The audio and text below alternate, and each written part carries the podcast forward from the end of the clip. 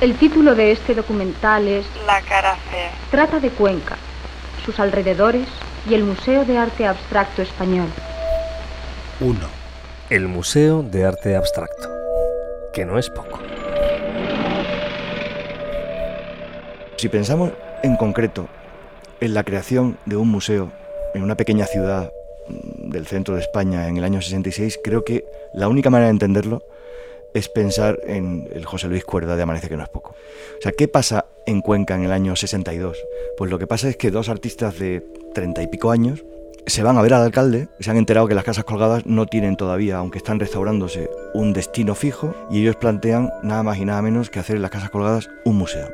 Pero además, no cualquier museo, plantean hacer un museo de arte, pero además no de cualquier arte, de arte moderno. Y además plantean una cosa todavía más inverosímil y es que eh, le plantean al alcalde que si eso es posible, bueno, pues eh, la colección la va a poner él, Fernando Zobel, que ya la tiene y la va a ampliar, y además, que esto ya es lo más surrealista e inverosímil de todo, lo va a financiar él.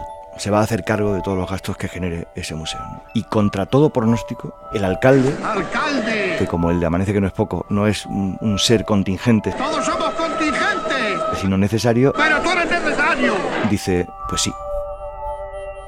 Y se produce el milagro y el momento mágico e inverosímil de que de pronto en la España franquista y al margen de la política cultural del régimen nace lo que yo llamaría el primer artist run space casi de la historia.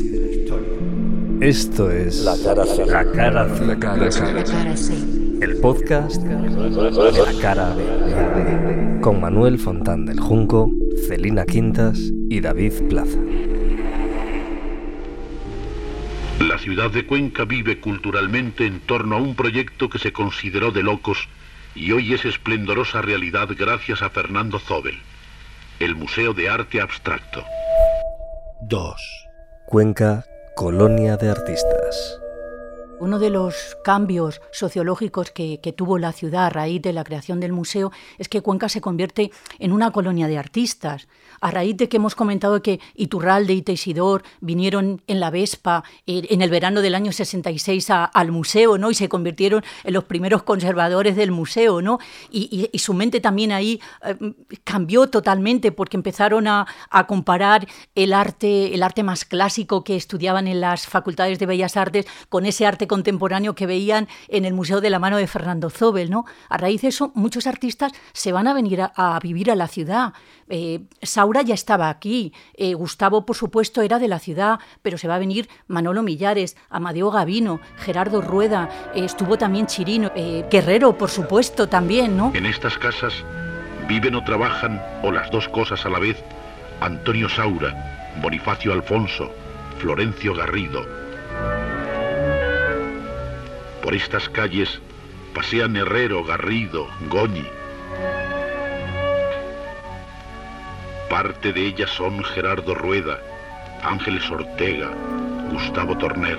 Es decir, el elenco es tan grande que se crea toda una colonia y no solamente es una colonia de artistas que viven y que transforman el casco histórico, que se compran casas, que las rehabilitan, sino que se intercambian obras eh, de unos y otros, ¿no? Y además en el museo hay una zona también, un espacio en el que suelen hablar también eh, muchos artistas, que es el casinete, que es un lugar de encuentro, un lugar donde ellos se reúnen, donde hablan y donde hablan de arte, de música, de literatura, de lo que está pasando, no solamente en Cuenca, sino en este país y, y también fuera, ¿no? Y eso lo conectan a través de la biblioteca del museo, de las eh, revistas que llegaban. Zobel estaba suscrito a multitud de revistas internacionales y el punto de encuentro, de encuentro era el museo. Eso es absolutamente también fascinante como, como parte de esa historia que, de la que estamos eh, hoy hablando. Se trata de una de las más importantes colecciones de arte abstracto del mundo, que se exhibe en el Museo de las Casas Colgadas de Cuenca.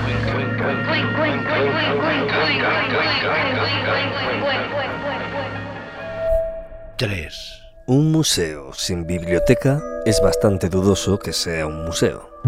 El museo es tan inspirador, tan impresionante, las obras encajan también con el continente que a veces uno se olvida que también fue muy importante, que a partir del 66-67 Zobel traslada buena parte de su biblioteca personal con un fondo de obras de arte chino, japonés, indio, tibetano, con catálogo de exposiciones recientes, con monografías sobre los grandes maestros de la modernidad y de la antigüedad. Eh, y como decía Celina, pues eh, suscribe al museo pues, a revistas como Art in America o Lille o Das Kunstwerk. Eso hace que por allí pase mucha gente eh, que no eran artistas, o que lo fueron, pero también se dedicaban a otras cosas como Pancho Ortuño, como Nacho Criado, como Juan Manuel Bonet, como Kiko Rivas, como Mitsuo Miura. Gente que pasa por allí y muchos de ellos lo que conocen de la modernidad eh, lo aprenden en la biblioteca. Eh, allí es donde se van a ver los catálogos de Astra Reinhardt. O sea, Luis Muro está en Londres, decide que lo que tiene que hacer es volver a Cuenca, porque allí es posible que esté más, más conectado, digamos, de alguna manera con el mundo que en el propio Londres. ¿no? Esta idea de, de la biblioteca como un museo sin cafetería sigue siendo un museo. En cambio, Zobel tiene muy claro desde el principio que un museo sin biblioteca es bastante dudoso que sea un museo. La influencia de una biblioteca en ese contexto es enorme. No es lo mismo que ahora que estamos acostumbrados o tenemos acceso a toda la información. Toda esa comunidad de artistas, una de las razones principales por las que se van a vivir a Cuenca es para poder ir a leer a esa biblioteca y aprender. Y, el, y la influencia sobre su propia obra, como hablábamos antes con, con Luis Muro y todo el arte oriental y todo, todas las postulaciones taoístas sobre la obra, le, le dejan provocan que, por ejemplo, él deje de pintar y empiece a lanzarse a, a intervenir el espacio natural. El museo es el ojo cosmopolita a través del cual a Cuenca y a Zobel contemplamos. 4. Una cuenca antes y una cuenca después. Espero que no os enfadéis conmigo si digo que en este país ya no cabe un museo más ahora, eh, en nuestros tiempos, digamos, en 2022, casi 2023, nos resulta muy difícil imaginarnos el mismo país, el nuestro, sin museos. Pero la realidad es que eso es lo que pasaba en los años 60. No había nada. ¿no? Eh, tenemos que ponernos en contexto y pensar que el Reina Sofía se abre en el año 85, que la Fundación Thyssen-Bornemisza aterriza en España en los años 90, que el Prado durante mucho tiempo es un anciano eh, durmiente. En definitiva, que ni el IBAM, ni el Guggenheim, ni el MUSAC, eh, ni el MEAC, ni el MEIAC, ni todos los acrónimos que nos hemos inventado para denominar pues, a los casi mil museos que han crecido en España en los primeros albores de la transición democrática, sobre todo en los años 80 y 90 y ya en este siglo, existían. Y claro, en ese contexto, hablar de un museo como el Museo de Arte Abstracto Español en las Casas Colgadas de Cuenca hace que la peculiaridad y la singularidad del museo pase desapercibida. Primero pasa desapercibido eh, el carácter pionero que tuvo ese museo. Desde luego sí que podemos decir que, que hay una cuenca antes y una cuenca después de la creación del museo en el año 66. Y además yo diría que hoy es absolutamente impensable eh, no saber que tenemos el Museo de Arte Abstracto. En los conquenses asimilaron que el museo estaba ahí, lo hicieron como, como algo propio, ¿no? como que el museo forma parte de su, de su, de su memoria, ¿no? que es tan importante para todos. ¿no? Sin esa sensibilidad aguda, cualquier individuo que hubiera tenido la idea de crear un museo de arte moderno, una institución moderna, en una ciudad española de los años 60 hubiera insistido eh, en el cristal, en metaquilato, el acero inoxidable, los ángulos rectos, en fin, que fuera muy claro que aquello es el movimiento moderno. No. Ellos se dieron cuenta de que la excelencia que tenía que respirar el museo no era una excelencia de materiales, tenía que ser una excelencia intelectual, de ideas, y tenían que ser leales al lugar, ser leales al lugar significa que las paredes de ese museo tienen que estar rayadas, como están rayadas los interiores de las casas de Cuenca, para que se note menos la suciedad, y además la cal es bueno que muerda el pavimento. Y si en medio de una sala en la que vas a meter un saura de dos metros hay una empalizada que sostiene el techo, pues la dejas. Eh, algunas veces le he oído decir a Gustavo Torner que teníamos claro cuando ayudamos a Zobel en la museografía y en la disposición de las obras que teníamos que hacer lo posible para que no pareciera un museo de Madrid. E, e, tenía que ser muy obvio que aquello estaba en Cuenca. Efectivamente, cuando, cuando la gente eh, visita el museo, hay ciertos detalles que, que, son muy perceptibles para esos visitantes que además lo agradecen mucho, ¿no? Detalles como eh, que las salas no tienen rodapiés, sino que las paredes se alargan para encontrarse con ese mármol de travertino de, Alicante, además, ¿no? Esas plaquetas también que tienen unas dimensiones totalmente decididas, que van paralelas también a, la, a los ventanales, ¿no? Ese, blanco de las paredes del que siempre hablamos, porque no es el blanco puro, para evitar la, frialdad de los, de los museos eh, americanos que se decía entonces, ¿no? que, sino que mezcla, el blanco del museo está mezclado con, con una cierta cantidad de color rojo, ¿no? para, para buscar la calidez. ¿no? Eh, ese rayado, que también las crónicas nos cuentan, el rayado de las paredes, que el primero que, lo hizo, la primera mano, la dio Gustavo Torner en, la sala 2. ¿no? Todos esos detalles están inmensamente cuidados, son los que el espectador te sigue preguntando y se siguen emocionando con ellos, y eso perdura a lo largo del tiempo. ¿no? Entonces, eso habla de ese concepto museográfico de los años 60 y que sigue de plena actualidad. ¿no?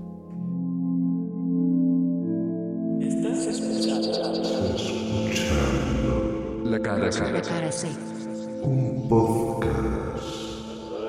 La cara B. 5. Historia oral 1. Pagar al fontanero con cuadros.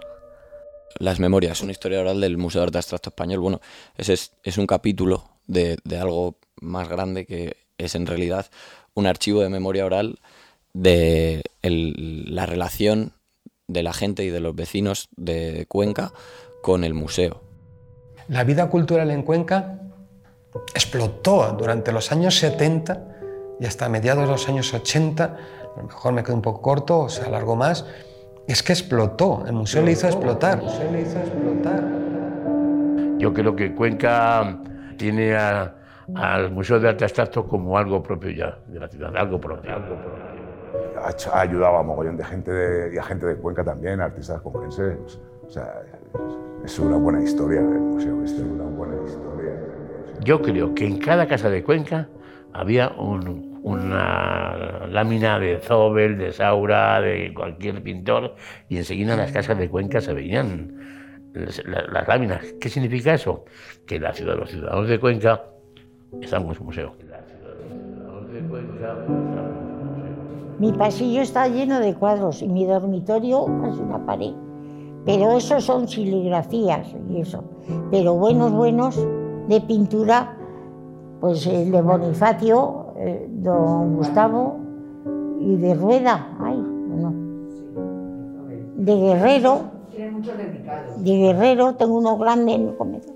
Todas esas vivencias de, la gente que vivía en el casco antiguo durante los años 60, 70 y posterior, creo que son interesantes. Y creo que aquí la diferencia es justo esa, que, que Zobel, Torner, eh, Guerrero, todos son artistas que viven allí y que se relacionan con los vecinos, que van a comprar el pan al mismo sitio que el carpintero, que cuando hay un fontanero que les tiene que arreglar, intercambian la, la profesión de fontanero con un cuadro. Lo decía Moset, una parte se la pagaba con dinero, pero la otra parte el, fontanero aceptaba obra como medio de pago. Eso es también el valor que le da a alguien a priori externo al mundo del arte que está en, relación con, el, con, la gente y está en relación con, con, el entorno. De pronto vi un mundo que era para mí absolutamente desconocido. Era, no sé, como si hubiera visto en las películas. De pronto el mundo se llenó de color. Cuando empezó a funcionar el museo, primero venía gente de fuera, nada más. Y creo que relativamente poca al principio. Y luego ya empezó a, Cuenca a, subir, a hacerse conocida un poco a través del museo, en gran parte.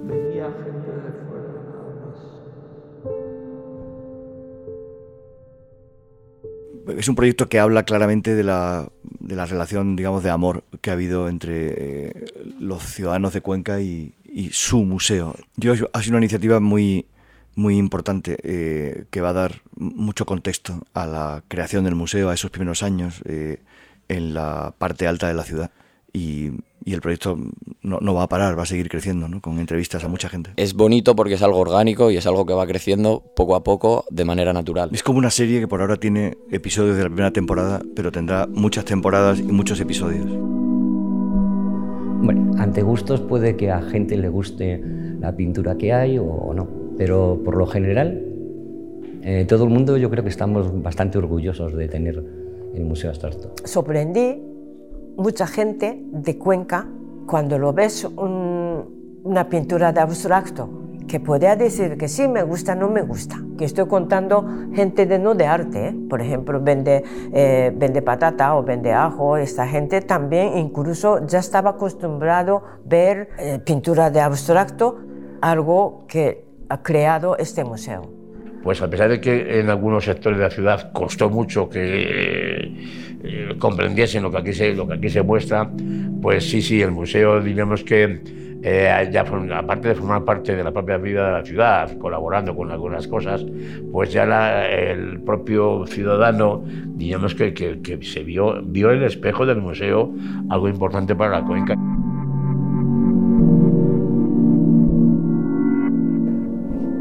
Lo tengo siempre y, soñar, porque sueño con el museo, aún, después de tantos años.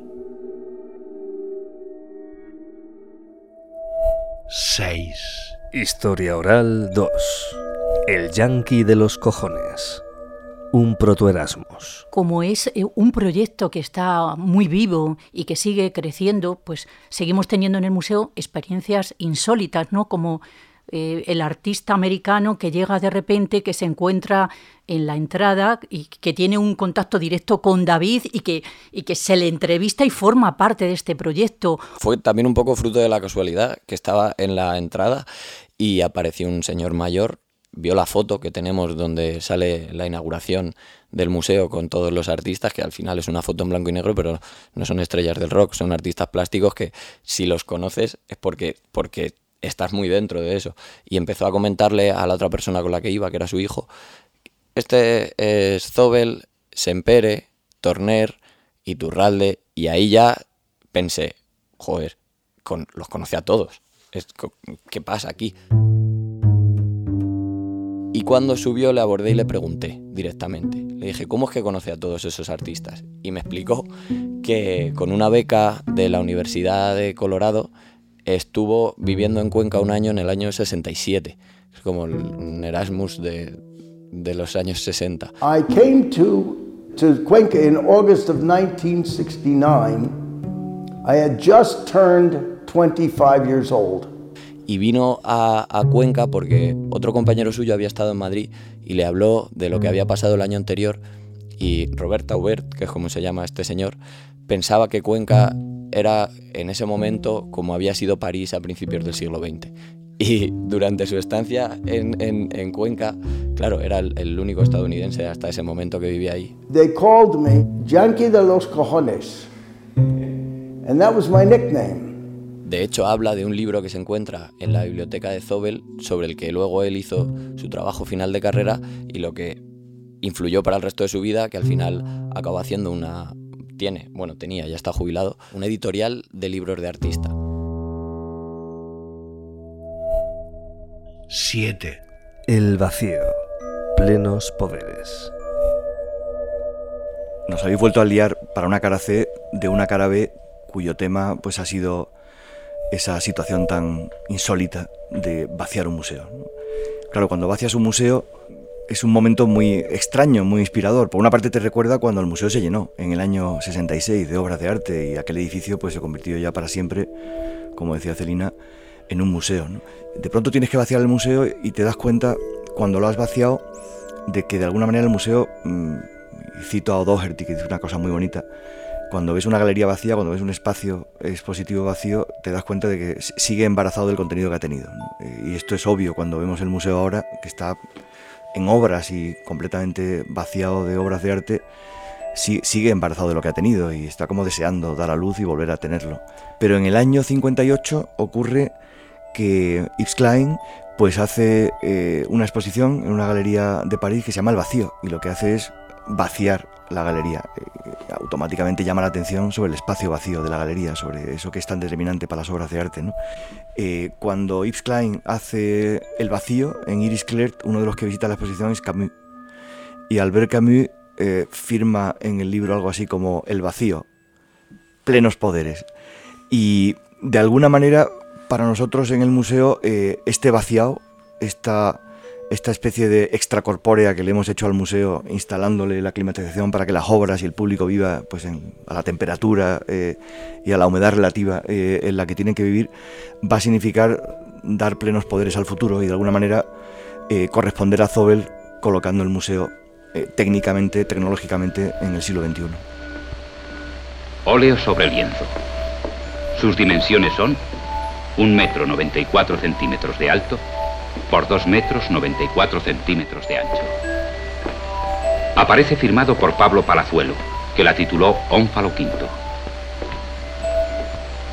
En la actualidad, aparece expuesta en la colección Zobel de arte abstracto español en el Museo de las Casas Colgadas de Cuenca.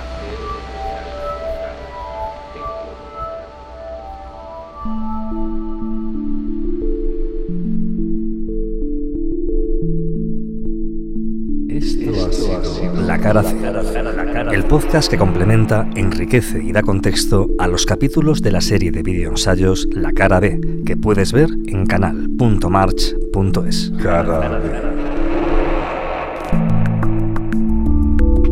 Este capítulo ha sido conducido por Manuel Fontán, Celina Quintas y David Plaza, y ha usado el archivo del proyecto Las Memorias, una historia oral del Museo de Arte Abstracto Español.